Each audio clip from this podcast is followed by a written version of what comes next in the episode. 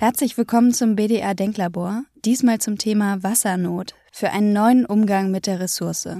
Zu Gast ist dafür Annette Rudolf Kleff. Sie ist Professorin am Fachgebiet Entwerfen und Stadtentwicklung der TU Darmstadt und forscht unter anderem zu nachhaltiger Stadtgestaltung. Zweiter Gast ist John von Düffel, Schriftsteller und Dramaturg am Deutschen Theater in Berlin sowie Professor für szenisches Schreiben an der Berliner Universität der Künste. In vielen seiner Bücher spielt Wasser eine zentrale Rolle, zuletzt in seinem Roman Der brennende See von 2020. Mit den beiden spricht Andreas Denk, Chefredakteur der BDA-Zeitschrift Der Architekt und Professor für Architekturtheorie an der FH Köln. Wir sprechen heute über ein Thema, dessen krisenhafte Entwicklung uns ähnlich wie beim Klimawandel erst allmählich bewusst wird. Es geht um das Wasser, ein Lebensmittel, ohne dass es kein Leben auf der Erde gäbe. Und dass dennoch das in unserer Gegenwart und in der Zukunft eine ambivalente Rolle spielt, denn Wasser hat nicht nur einen unersetzbaren Wert, sondern es hat auch einen Preis. Herr von Düffel, Ihr Debütroman vom Wasser von 1994 und auch die Wassererzählung von 2014 beschreiben das Wasser als ein nahezu schicksalhaftes Element, das eine biografische Konstante im Leben von Menschen sein kann. Im brennenden See bildet 2020 ein Baggersee in einer unbenannten Stadt das Setting für ihre große Erzählung. Die biografische Ebene wird dabei durch ein sehr reales Szenario erweitert, das mit dem Klimawandel zu tun hat. Könnten Sie uns diesen Zusammenhang zwischen dem Plot des Romans und der Topografie erklären? Na, zunächst mal der große Ort äh, des Wassers in unserem Bewusstsein ist der Ort der Selbstverständlichkeit. Wasser hat es für uns in Mitteleuropa immer gegeben. Es war sozusagen die Bedingung des Lebens, nicht nur ernährungstechnisch, sondern eben auch was Handel und äh, Produktion anging. Es hat die Handelswege geebnet. Es waren Wasserstraßen am Anfang. Dann kam natürlich auch Wasser als Energielieferant dazu. Wasser hat die Mühlen angetrieben. Später die Fabriken und es gab so einen allerersten Wendepunkt, einen Turning Point. Das war dann die Zeit, in der mit der Verschmutzung ähm, des Wassers zum nächsten Mal ein Fall aufgetreten ist, wo man gesagt hat, okay, jetzt sterben die Fische. Jetzt äh, werden gewisse Dinge nicht mehr möglich sein, das Fischen, das Leben vom Wasser im engeren Sinne. Wir müssen damit umgehen, dass die großen Industrieanlagen, Fabriken und so weiter das Wasser verschmutzen dessen ist man ja einigermaßen Herr geworden durch Kläranlagen und so weiter. Da passiert immer noch relativ viel, aber äh, grundsätzlich ist dieses Problem ähm, chemisch, ökologisch in den Griff zu kriegen.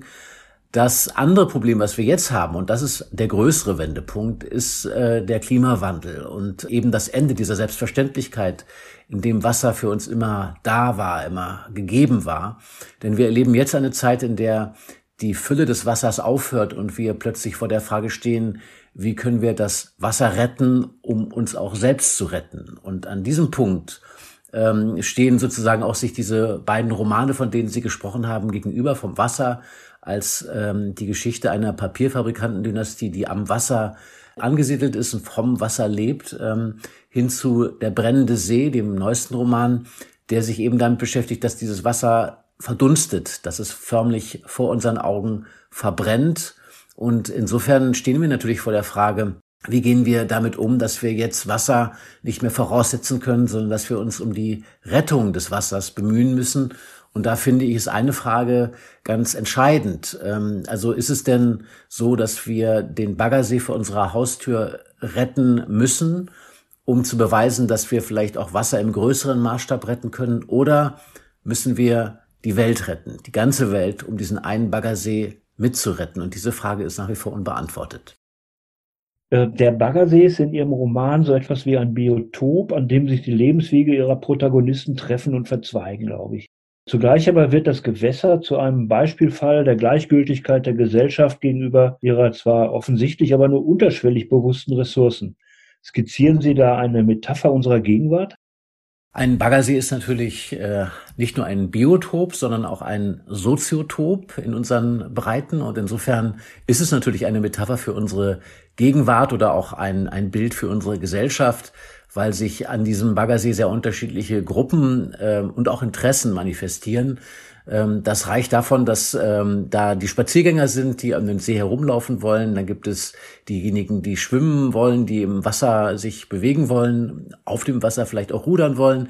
Es gibt diejenigen, die dort angeln möchten. Also alles, was sozusagen zu dem Begriff äh, Naherholungsgebiet zum Wasser als Lebensraum gehört. Aber es gibt eben auch wirtschaftliche Interessen, industrielle Interessen, das Wasser weiter zu verwerten es gibt sicherlich auch landwirtschaftliche Interessen, Wasser abzuziehen, damit die Felder zu bewässern. Und insofern ist natürlich diese große Frage, welchen widerstreitenden Interessen gibt man da Vorrang? Und was kann man mit diesem See machen? Es stellt sich also auch die Frage der Zukunft, also Water for Future. Und äh, insofern ist es ganz offensichtlich, dass sich die Interessen sehr schwer vereinbaren lassen. Und in der brennende See, dem Roman, habe ich gleich zwei extreme Beispiele für diesen Baggersee, um den es dort geht, der gewissermaßen die Hauptrolle spielt. Das eine Szenario ist, dass aus dem Baggersee ein Naherholungsgebiet für Reiche, eine Art Privatsee wird, äh, wo sich die Senioren äh, wunderbare Bungalows hinstellen lassen können, einen Blick auf den See genießen und insofern äh, eine Art Luxuswasser vor sich haben. Und das andere Szenario ist das Verwandeln dieses Sees in eine Mülldeponie. Und in diesem Spannungsfeld steht dann auch die Hauptfigur.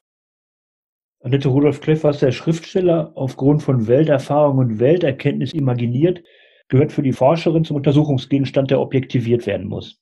Ihr Fokus liegt auf einer globalen Betrachtung von Phänomenen, die mit dem Wasser zu tun haben. Wir müssen davon ausgehen, dass wir einerseits zu viel, andererseits zu wenig Wasser haben. Können Sie uns an unterschiedlichen Beispielen mal die Effekte erklären, die dieses Ressourcenproblem bewirken? Mache ich gerne. Ich muss allerdings zugestehen, dass ich am Ende an ganz ähnlichen Punkt ankommen werde wie John von Düffeln, nämlich an die lokalspezifische Auseinandersetzung mit dem Wasser. Man kann zusammenfassend sagen, dass Klimawandel und Urbanisierung den Druck auf die Wasserinfrastruktur, die Wasserversorgung und auch auf das Hochwassermanagement in den heutigen Städten extrem erhöht haben. Die Auswirkungen auf der Umwelt, die zeigen sich dann zum Beispiel in den überlasteten Infrastrukturen der Wasserversorgung, in fehlendem Abwasserbehandlung und Abwassermanagement, in einer hohen Umweltverschmutzung und hohen ökologischen Risiken. Die potenzielle Verfügbarkeit von Wasser pro Person ist dramatisch gesunken in den letzten 20 Jahren, in etwa um 40 Prozent. Und man geht davon aus, dass dieses Sinken weitergehen wird mit der wachsenden Weltbevölkerung, allerdings auch mit, unseren, ähm, mit unserer Art und Weise, wie wir Wasser verwenden. 70 bis 80 Prozent fließen beispielsweise in die Landwirtschaft. Der größte Rückgang von der jährlichen Wasserversorgung pro Kopf fand in Afrika und Asien statt. Wenn wir zum Beispiel auf China schauen, dann sehen wir, dass dort 20 Prozent der Weltbevölkerung leben, aber nur sieben Prozent der Wasserressourcen. Und damit gibt es diesen Interessenskonflikt nicht nur an dem kleinen Baggersee, sondern tatsächlich auch in ganz großen geopolitischen Spielen. Nach dem ähm, niederländischen Sonderbeauftragten der UN für Wasserfragen sind 90 Prozent aller Naturkatastrophen mit Wasser verbunden. Schätzungen zufolge werden bis 2050 die Zahl der Menschen, die Hochwasserkatastrophen ausgesetzt sind, zwei Billionen Menschen erreichen. Und gleichzeitig geht man aber davon aus, dass 1,8 Billionen Menschen an Wasserknappheit und Trockenheit bis 2080 leiden. Und beide Dinge, die Wasserknappheit und das Problem des Hochwassermanagements sind eigentlich auf der gleichen Ebene miteinander verbunden. Zum einen über den Klimaschutz, aber zum anderen auch über die Urbanisierung und unser Missmanagement, das wir in großem Stil in den letzten Jahrzehnten betrieben haben. Herr von Düffel, in der Literaturkritik wird ja immer wieder die Übertragung von Romaninhalten auf autobiografische Tatsachen versucht. Das ist möglicherweise ja ein Irrweg oder aber für das Kunstwerk Roman eigentlich uninteressant. Was aber unbestreitbar ist, frühere Wasserarbeiten von Ihnen waren sehr stark von ihrer eindringlichen und sehr feinfühligen Beschreibung des flüssigen Elements geprägt. Der brennende See ist im Gegensatz dazu, so kommt es mir vor, von einer starken Politisierung zugunsten des Bewusstseins der Auswirkungen des Klimawandels geprägt. Wie kommt es denn, dass Sie äh, an die Stelle der Wasserästhetik in Ihrer schriftstellerischen Haltung jetzt eine Wasserethik formulieren. Dieser Wandel von der Wasserästhetik zur Wasserethik, vom Schönen zum Moralischen oder vielleicht auch Politischen, ist der Sache selbst geschuldet. Das Wasser selbst ist nicht mehr dasselbe. Ähm, und das hat mit den Erscheinungen zu tun, die Frau Rudolf Kleff geschrieben hat, beschrieben hat. Ähm, es sind in unserem Bewusstsein inzwischen ja auch diese Veränderungen angekommen. Sie zeichnen sich nicht nur in wissenschaftlichen Studien ab, sondern in sinnlicher Erfahrung. Wenn wir an die Dürrejahre denken, 2018, 2019, da ist das Wasserthema richtig ins Bewusstsein der Menschen getreten als äh, etwas, was Unruhe stiftet und was einen auch besorgt macht vom eigenen Vorgarten, von den vertrockneten Bäumen auf der Straße oder eben auch von Meldungen, die man im Radio hören kann. Ich erinnere mich noch sehr gut, dass ich 2018 und 2019 immer wieder die Meldung gehört habe, dass man ähm, bei Spree und Havel jetzt kein Oberflächenwasser mehr entnehmen dürfe, weil das äh, Wasser zur Löschung von Bränden von der Feuerwehr gebraucht würde. Also man darf nicht mehr gießen mit dem Wasser, das einen umfließt oder umgibt, sondern ähm, das ist sozusagen für diese apokalyptischen Szenarien vorgehalten und genauso unheimlich, genauso ähm, extrem ist sicherlich auch die Tatsache, dass der Schifffahrtsverkehr 2018 eingestellt war auf allen großen Flüssen, Rhein, Elbe äh, und so weiter. Das heißt also, ähm, das, was wir kennen aus der Vergangenheit, dass Wasserhandel und Verkehr mitbetreibt, all das ist auch ausgesetzt. Das heißt, wir haben eine ähm, ganz neue Wassersituation. Äh, früher haben sich die Menschen um Hochwasser Sorgen gemacht, heute müssen wir uns um Niedrigwasser Sorgen machen. Und jeder, der eine sinnliche und poetische Verbindung zu dem Element hat, der kann davor nicht die Augen verschließen und so weiter dichten, als wäre nichts geschehen. Ich glaube, dass wir da einer großen Bedrohung gegenüberstehen. Und ich glaube auch, dass wir äh, als Schreibende dafür zu aufgerufen sind, eine Sprache für diese Veränderung zu finden, also wirklich auch zu sagen, was ist, zu sagen, was sich verändert hat und für diese neuen Eindrücke von Natur, dieses neue Verhältnis zum Wasser, dafür auch eine Art des Erzählens und der Sprache zu finden. Und ich glaube, dass es nicht mehr nur um Einzelfälle geht, dass wir tatsächlich vor einem Wandel in der Literatur stehen. Dass es in 15, 20 Jahren vielleicht nur noch Bücher gibt, die sich, äh, wann sie sich auf die Gegenwart beziehen, eben auch darauf beziehen, dass die Landschaften, in denen diese Bücher stattfinden, eben die sind, die vom Klimawandel geprägt sind. Das heißt also, was jetzt noch so als Climate Fiction beschrieben wird, das wird in Zukunft einfach die Gegenwartsliteratur schlechthin sein. Das Bewusstsein für den Klimawandel scheint, Herr von Düffel, bei uns relativ dünn ausgeprägt zu sein, wenn man so in die allgemeine Bevölkerung hineinhört. Ist die politische Dimension, die Ihr Roman hat, eine Konsequenz daraus? Bedeutet also die Problemorientierung Ihrer Geschichte auch eine Wendung zur Bewusstseinsbildung Ihrer Leserschaft?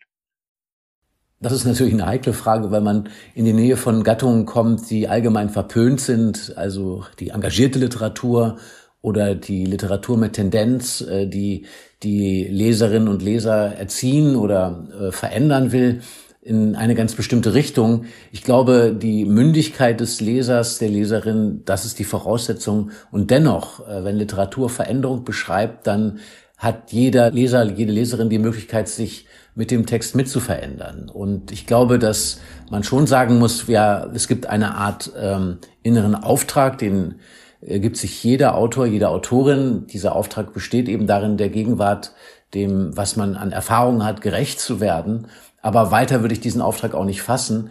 Ähm, äh, bei schöner Literatur ist es immer ein schwieriger äh, Grad, wenn man in politische Felder hineinkommt, zumal ja auch die politischen Diskurse sehr verbraucht sind und vom Feuilleton oder auch von den politischen Leitartikelseiten sehr totgeredet sind. Ähm, also es geht nicht sozusagen darum, eine politische Meinung zu verbreiten und es geht auch nicht darum, eine politische Erziehung zu schaffen, aber es geht darum natürlich, äh, ein politisches Bewusstsein auch immer wieder zu erzeugen. Und ich finde es sehr interessant, dass eben äh, Naturbeschreibung, was immer als das schlechthin unpolitischeste galt, jetzt auf einmal etwas ist, was politisch wird, weil es uns eben auch die Veränderung bewusst macht, in der wir stecken.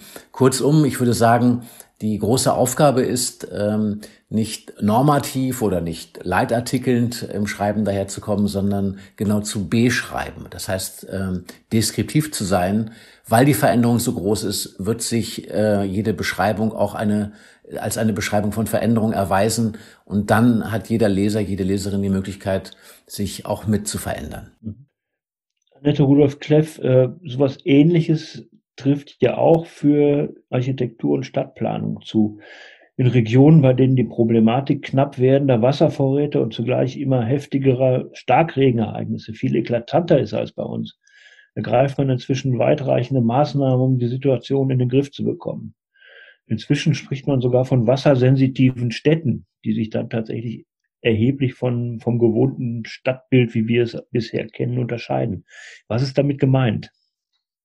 Also der Versuch im Wassermanagement neue Wege zu gehen und lokalspezifische Antworten auf Wasserprobleme zu finden, hat dazu geführt, dass es sich in vielen Ländern neue Ansätze herausgebildet haben, bei denen man versucht, in der wassersensitiven Stadtgestaltung die Ressource Wasser in einer neuen Weise einzubinden, auf eine neue Art und Weise Sammelbecken, Speichermöglichkeiten anzubieten, aber damit natürlich auch auf das Mikroklima einzuwirken und die Grundwasserstände wieder zu heben.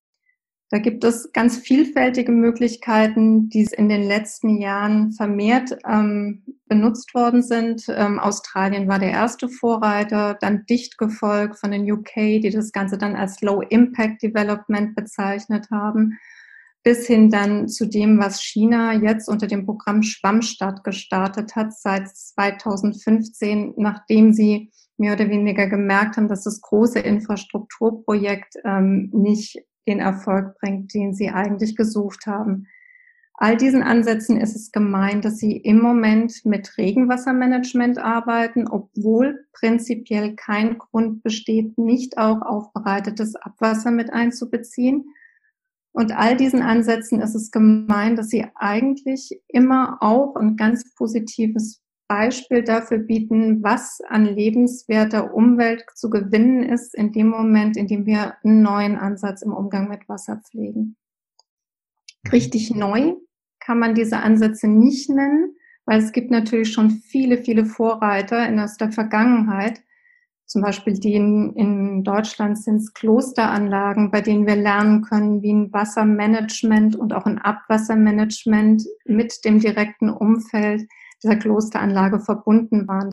In den Klosteranlagen wurde zum Beispiel die Abwasserreinigung nicht ohne Hilfe der Fischteiche gemacht und ähm, die Wasserbecken haben unterschiedliche Nutzungsstufen durchlaufen, von der Tränkung der Tiere bis zur Landwirtschaft bis hin dann zu dem besten Wasser, das dann als Trinkwasserqualität genutzt worden ist. Ein ganz anderer Umgang als den, den wir heute pflegen, bei dem bei uns Trinkwasser für alles eingesetzt wird bis hin zur Straßenreinigung und selbst mit den Waschmaschinen ist für uns zwar jetzt die Möglichkeit eröffnet worden, Servicewasser, aufbereitetes Wasser zu nutzen, aber das hat noch lange keine große Akzeptanz. Können Sie uns vielleicht ein paar Beispiele dafür nennen, wie man das heute machen kann? Wie ist das beispielsweise in Australien, wo wir wissen, dass das Land extrem trocken sein kann und es trotzdem zu äh, Überschwemmungen durch Starkregen kommen kann? Und ich weiß, äh, Sie haben mir berichtet, dass es auch in Indien ein gutes Beispiel gibt. Also Australien war ein Vorreiter. Sie haben halt als Erste unter der Dürre gelitten und waren deshalb gezwungen, neue Strategien zu gehen. Und dann gab es frühe Beispiele, wie zum Beispiel der Wasserpark von Torf Studio, der eine neue Wasserlandschaft gebildet hat. Aber man traut sich auch in Australien aufgrund der Wasserknappheit einiges Neues zu. Die Edinburgh Gardens in Melbourne nutzen beispielsweise das Abflusswasser von den Straßen, das ja durch den Gummiabrieb, durch die Bremsen, durch die Verschmutzung wirklich ähm, kein ähm, sauberes Wasser darstellt, leiten es ein in den Park. Dort wird es in verschiedenen Filterstufen geklärt, dann in einem Speicher untergebracht und mit diesem dort aufbereiteten und gespeicherten Wasser wird der Park selbst bewässert. Es gibt in Springfield Lakes ein See, dessen Hauptwasserquelle das anfallende Regenwasser ist und das Oberflächenwasser im angrenzenden Wohngebiet. Und auch in diesem Fall durchläuft das Regenwasser verschiedene Klärstufen, wird dann eingeleitet und bietet somit einen sehr viel nachhaltigeren Umgang mit der Wasserfläche als ein mit Frischwasser befüllter Teich.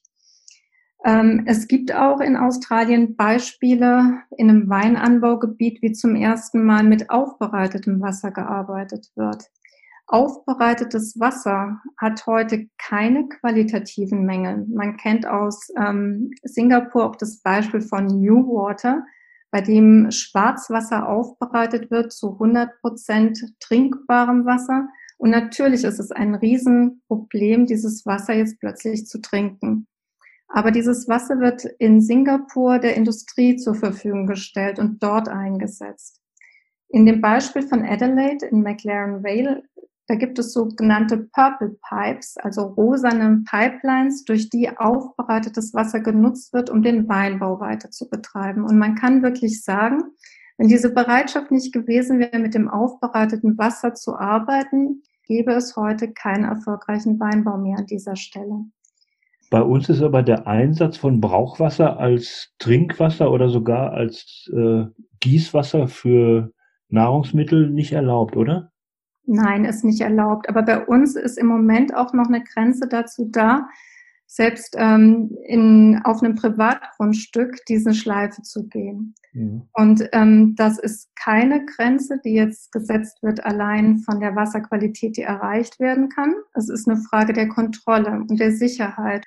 Es ist auch richtig, dass jetzt nicht einfach ähm, auf jede auf Wasser aufbereiten kann und für die Qualität selbst verantwortlich ist. Aber der prinzipielle Umgang bei uns mit aufbereitetem Wasser ist im Moment noch die Ableitung in die Kanalisation, dann in die Flüsse und damit ins Meer. Mhm. Und dieser Weg, der mit einer großen Selbstverständlichkeit über Jahre hinweg in allen vernetzten Städten jetzt betrieben worden ist, ist einer der Gründe dafür, warum unsere Flüsse leer laufen und warum das Grundwasserspiegel ständig sinkt, dramatisch sinkt. Mhm. Und wir müssen von diesem Ableiten des Wassers, sowohl des Regenwassers als auch des aufbereiteten ähm, Grauwassers absehen, wenn wir dauerhaft das Wasserressourcenmanagement in unseren Städten verbessern wollen. Mhm.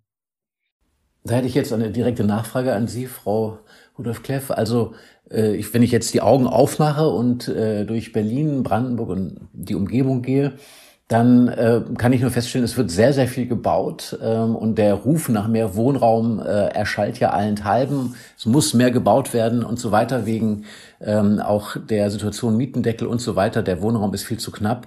Man sieht aber auch gleichzeitig, dass dabei natürlich viele Probleme entstehen. Also das Grundwasser wird abgesenkt, ähm, es wird sehr viel abgeholzt. Ähm, man sieht es auch bei der Fabrik Tesla, die in Grünheide gebaut wird. Ähm, die ganze Grundwasserproblematik, die damit zusammenhängt. Wie ist das?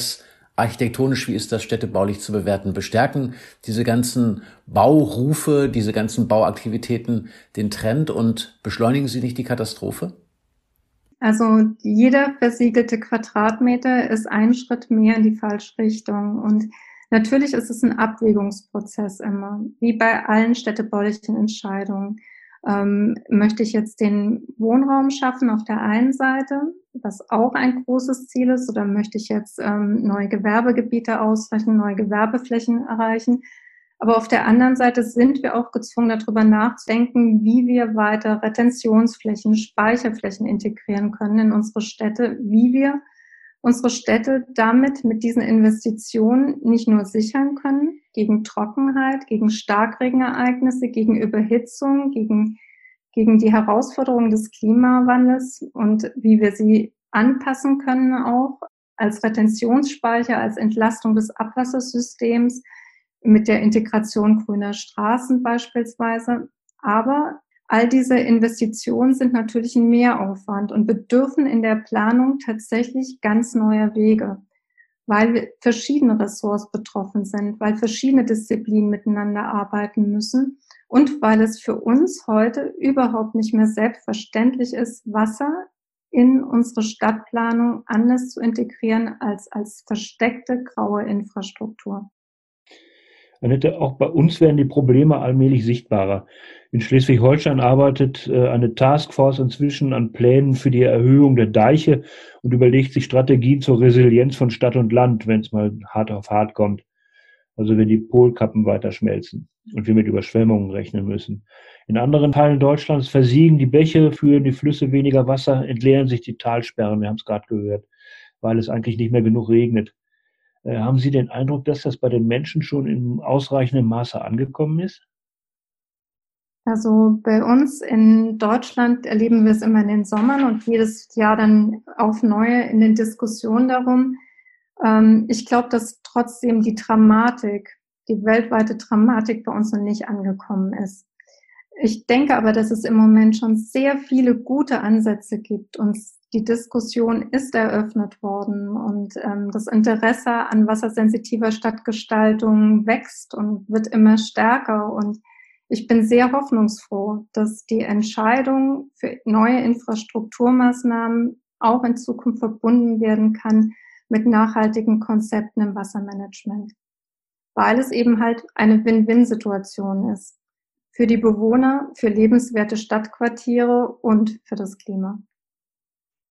In dem Zusammenhang muss man, glaube ich, nochmal sagen, dass ein Grund dafür, dass das Problem nicht ganz im Bewusstsein ankommt, äh, darin liegt, dass die meisten Menschen eben nicht unterscheiden zwischen Süßwasser, was eine knappe Ressource ist, und Salzwasser, was natürlich auf der Erde in großem Maße vorhanden ist, ähm, den Planeten ja zur blauen Murmel macht. Und äh, gleichzeitig ist es aber so, dass Wasser eben nicht gleich Wasser ist, Salzwasser nicht gleich Süßwasser ist und dass es eher so ist, dass das Süßwasserreservoir oder Kontingent immer knapper wird, eben auch dadurch, dass die Meeresspiegel steigen und ähm, sich das Süßwasser immer mehr versalzt. Das heißt, wir verlieren da immer mehr von unserer lebenswichtigsten Ressource und das äh, eben angesichts einer immer größer werdenden Weltbevölkerung.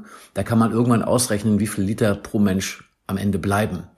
Wir werden also immer mehr Extreme wahrnehmen, nicht nur durch die Verdunstung. Äh, das, was ja immer wieder gesagt wird, es gibt ja dann auch den Starkregen. Das ist äh, kein Widerspruch zur Trockenheit, sondern im Gegenteil, es sind eben beides extreme Wetterlagen.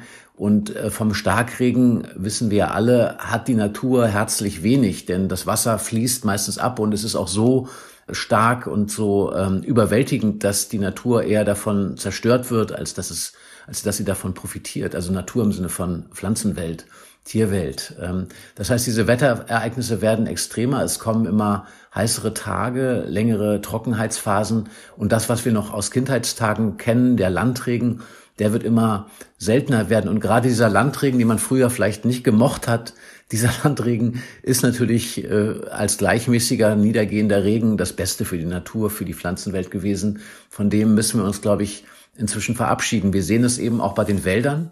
Und äh, ich habe vor einigen Tagen den Waldbericht gelesen über Berlin-Brandenburg ähm, und kann nur sagen, der Wald, äh, der ja nichts anderes ist als grünes Wasser, als eine Art CO2-Speicher, dem geht es, wie alle wissen, sehr, sehr schlecht. Und mich hat am meisten erschrocken, dass als noch die positivste Meldung verkauft wurde, dass 11 Prozent der Eichen in Berlin-Brandenburg gesund sind was ja umgekehrt heißt, dass wir schon froh sein dürfen, dass nur 90 Prozent der Eichen in Berlin und um Berlin krank sind. Und das finde ich ist auch apokalyptisch. Herr von Düffel, Ihr Buch endet ja auch im Grunde mit einer offenen Fragestellung. Äh, Sie, am letzten, im letzten Teil steht der Satz, die letzte Wolke ist ein großer Rauch, nicht Wasser, sondern Staub. Das hat eine Umweltaktivistin in ein Buch geschrieben und das wird ganz zum Schluss nochmal zitiert. Haben Sie Hoffnung, dass sich diese dystopische Vision nicht einlöst? Wir haben ja gar keine andere Chance, als Hoffnung zu haben. Wir sind gewissermaßen zur Hoffnung verdammt ähm, und können natürlich nur arbeiten und auch weiterarbeiten dafür, dass sich das Bewusstsein verändert, dass sich die ähm, Maßnahmen zur, zum Schutz von Umwelt und Klima, dass sich diese Maßnahmen verbessern. Ich muss aber auch sagen, dass äh, ähm, dieses Hoffnung haben nicht bedeuten darf, dass man blauäugig ist. Und es war schon zu merken, dass jetzt auch im Zuge der Corona-Pandemie ähm, von vielen Leuten eben doch sehr große Luftschlösser gebaut worden sind. Man muss äh, feststellen, dass viele Probleme die ja nicht aufgehört haben, einfach das Bewusstsein verlassen haben, dass sie verdrängt wurden von dieser Pandemiediskussion. Und ähm, ich ziehe aus den ganzen Erfahrungen jetzt nicht den Schluss, dass es heißen wird, dass ähm, da wir ja in der Corona-Krise gelegentlich auch die Wissenschaft gehört haben, dass jetzt plötzlich alle in der Klimakrise auf die Wissenschaft hören. Das ist, glaube ich, wirklich blauäugig. Aber was man vielleicht lernen und sagen kann, ist, dass die Pandemie natürlich ein Zeichen ist für das gestörte Verhältnis zwischen Mensch und Natur insbesondere auch zwischen Mensch und Tier. Wenn man ähm, bedenkt, wie die Menschen die Lebensräume von Tieren zerstören, immer kleiner äh, machen, äh, die Tiere immer mehr zum Ausweichen zwingen und natürlich auch die Arten äh, größtenteils zum Verschwinden bringen, dann muss man sagen, äh, ist, ist klar, dass es irgendwann eine Art ähm, des Gegenangriffs oder des Übergriffs auf das menschliche Leben geben wird. Und ich glaube, in diesem Thema stecken wir jetzt gerade. Das heißt, äh, wir erleben auch eine Krise, die in ihren Maßnahmen, äh, wenn man an die ganzen Tests denkt, wenn man an die ganze Pharmazie denkt, die jetzt produziert wird, an die ganzen Masken, die dann im Wasser liegen und äh, den Müll machen, da muss man schon sagen, dass diese Krise eben nicht jetzt der große Durchbruch in der Umweltpolitik ist, sondern im Gegenteil wahrscheinlich uns auch nochmal zurückgeworfen hat. Aber wie gesagt, wir geben nicht auf, wir sind zur Hoffnung verdammt. Annette, wie siehst du das? Äh, reichen die Maßnahmen, die man heute denken kann, aus deiner Sicht als Forscherin, als Stadtplanerin, als Architektin, reichen die aus, um uns, eine, um uns in eine neue Zukunft zu befördern? Ich würde mich auch zu Optimismus verpflichtet fühlen. Zumindest sehe ich eine ganze Menge schöne Projekte und schöne Ansätze, die besser gedacht sind. Und es gibt auch mit Sicherheit viele Menschen, die die mit unterstützen würden. Ich ähm, sehe eine Chance da drin, wenn wir nicht in Ressorts denken, sondern versuchen, gemeinsam Themen anzugehen der Urbanisierung des Klimawandels. Und ich glaube, dass wir auf lokaler Ebene auch an Mitmachern ähm, gewinnen können. Hm. Könnten Sie sagen, wenn wir diese Überlegung zum Wassermanagement unter diesen neuen Vorzeichen auch bei uns einführen würden, wie werden solche Maßnahmen unsere Städte verändern? Ich bin mir ganz sicher, dass die Maßnahmen eingeführt werden. Ich glaube schon, die ersten Städte sind ja schon dran und da werden mhm. ihre Nachfolger haben. Es gibt immer mehr, die bereit sind, da auch Pionierarbeit zu leisten. Und es gibt auch gute Beispiele, die sich schon in langen Jahren bewährt haben, auch in Deutschland. Potsdamer Platz ist zum Beispiel auch ein Beispiel für ein Regenwassermanagement aus den 90er Jahren, das sich ja durchaus auch bewährt hat. Ich denke, dass wir Wasser wieder aufbereiten müssen. Wir haben allerdings im Vergleich jetzt zu unserem Nachbarland Niederlanden oder auch im Vergleich jetzt zu den asiatischen Ländern geringe Probleme. Und auch Probleme, die wir als reiches Industrieland mit Sicherheit bewältigen können. Die großen Herausforderungen, die finden tatsächlich in Afrika und in Asien statt. Und dort haben wir natürlich auch eine Zahl von Menschen, die betroffen sind, die bei weitem die unsere überschreitet. Mhm. Vielleicht eine letzte Frage an Sie beide. Jon von Düffel hat es gerade schon angeschnitten. Die derzeitige Diskussion wird weitgehend von der Covid-19-Pandemie bestimmt. Wenn über die Zukunft gesprochen wird, dann dominieren heute die Stimmen aus der Ökonomie, die die Zeit nach Corona allein unter dem Gesichtspunkt des wirtschaftlichen Wiederaufbaus sehen. Das passt ganz gut zur mitunter zögerlichen Haltung der Politik, die man im Moment ganz gut wieder beobachten kann. Selbst die Fridays for Future Kids sind von dieser unerwarteten Entwicklung überrollt worden. Was glauben Sie, welche Chance hat der Klimaschutz in der schwierigen Argumentationslage nach Corona? Frau Rudolf Kleff. Also ich bin mir ganz sicher, dass Corona gezeigt hat, wie wichtig die Freiräume und Grünräume die Naturräume unserer Städte sind. Ich glaube, es gibt mhm. kein Stückchen Wald, kein Stückchen Grün, das nicht überlastet war in den letzten Wochen. Und man konnte auch bei Corona sehr gut sehen, dass unser Anspruch auf Fläche nicht kleiner, sondern sehr viel größer geworden ist. Ähm, diese Überlastung unserer grünen Infrastrukturen, diese Überlastung von Freiflächen ist ein großes Thema, das wir irgendwie in den Griff kriegen müssen. Aber es ist natürlich auch ein Beweis dafür, dass wir diese Flächen brauchen und dass wir in Zukunft an lebenswerten grünen Flächen arbeiten müssen. Mhm. Wenn man sich Beispiele anschaut von Kopenhagen, dann sieht man, dass diese grünen Straßen oder die Idee, Grünflächen als Retentionsspeicher in den Straßen zu integrieren, beides kann. Und genau solche Lösungen brauchen wir auch, gerade auch in unseren Neubaugebieten bin da sehr froh, dass Sie das beschreiben, diesen Bedarf an Grünflächen und äh, auch an Naturerlebnis. Gerade in dieser Lockdown-Zeit war es ja so, dass dann doch viele gemerkt haben, dass der Spaziergang im Wald, dass das Besuchen von freien Flächen eben die Freiheit ist, wenn ein öffentliches Kulturleben oder ein öffentliches Leben, Nachtleben nicht mehr möglich ist, dass also sozusagen eine Art Ausweichen in die Natur stattgefunden hat. Man muss aber auch sagen, die Kehrseite davon ist, dass der Müll in den Wäldern um 20 Prozent zugenommen hat. Also es gibt eine Studie in Thüringen, die nachgewiesen hat, dass die Verunreinigung der Wälder zugenommen hat in dieser Corona-Zeit. Und das ist natürlich also ein ziemliches Armutszeugnis für uns Menschen, dass wir uns bei den Wäldern, bei den Naturressourcen und Erholungsgebieten dadurch bedanken, dass wir unseren Müll dort lassen. Das ist also das Gegenteil von Wertschätzung. Das ist tatsächlich einfach nur schnöde Verschmutzung und Zerstörung. Wir haben also ein, ein tatsächlich großes Problem damit, dass ähm, wir äh, für die meisten Menschen ganz viele Botschaften Richtung Konsum, Richtung Verbrauch immer wieder wiederholen, nachbeten und das alles in Werbung und so weiter sehen. Und dass diese Fortschrittspolung, diese Konsumpolung natürlich etwas ist, dem wir alle in irgendeiner Weise folgen. Es ist ein starkes Programm. Und äh, wie es umgekehrt schwer ist, eine Art von Dankbarkeit und Respekt gegenüber den Ressourcen zu erzeugen, das merken wir allenthalben. Also wir müssen massiv an dieser Bewusstseinsveränderung zusammenarbeiten. Man merkt es eben auch, dass es eigentlich nicht daran mangelt, dass wir äh, keine Erfinder hätten. Gerade wenn ich Ihnen zuhöre, Frau Rudolf Kleff, dann ist es so, dass ich denke, es gibt genügend Konzepte. Es gibt auch genügend Leute, die den Ingenieurs- und Erfindergeist haben, diese Konzepte zu realisieren. Aber es muss eben auch die Bereitschaft da sein, äh, nicht nur seitens der Politik, sondern auch der Menschen, das äh, mit anzugehen und mit zu verändern und sich auf diese Veränderungen, die uns passieren werden, ähm, einfach einzustellen, weil sonst werden wir irgendwann die Dinosaurier dieser Welt sein.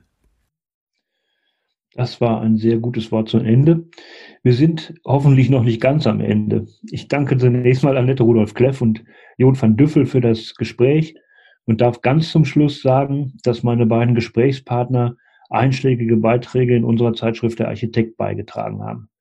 Sie finden Sie, liebe Zuhörerinnen und Zuhörer, in der Ausgabe 5 2020, die den sprechenden Titel Das blaue Wunder trägt und sich dem Wert und dem Preis des Wassers widmet. Genauso finden Sie die Texte der beiden auch auf unserer Website www.derarchitektbda.de. Viel Spaß beim Lesen und vielen Dank fürs Zuhören.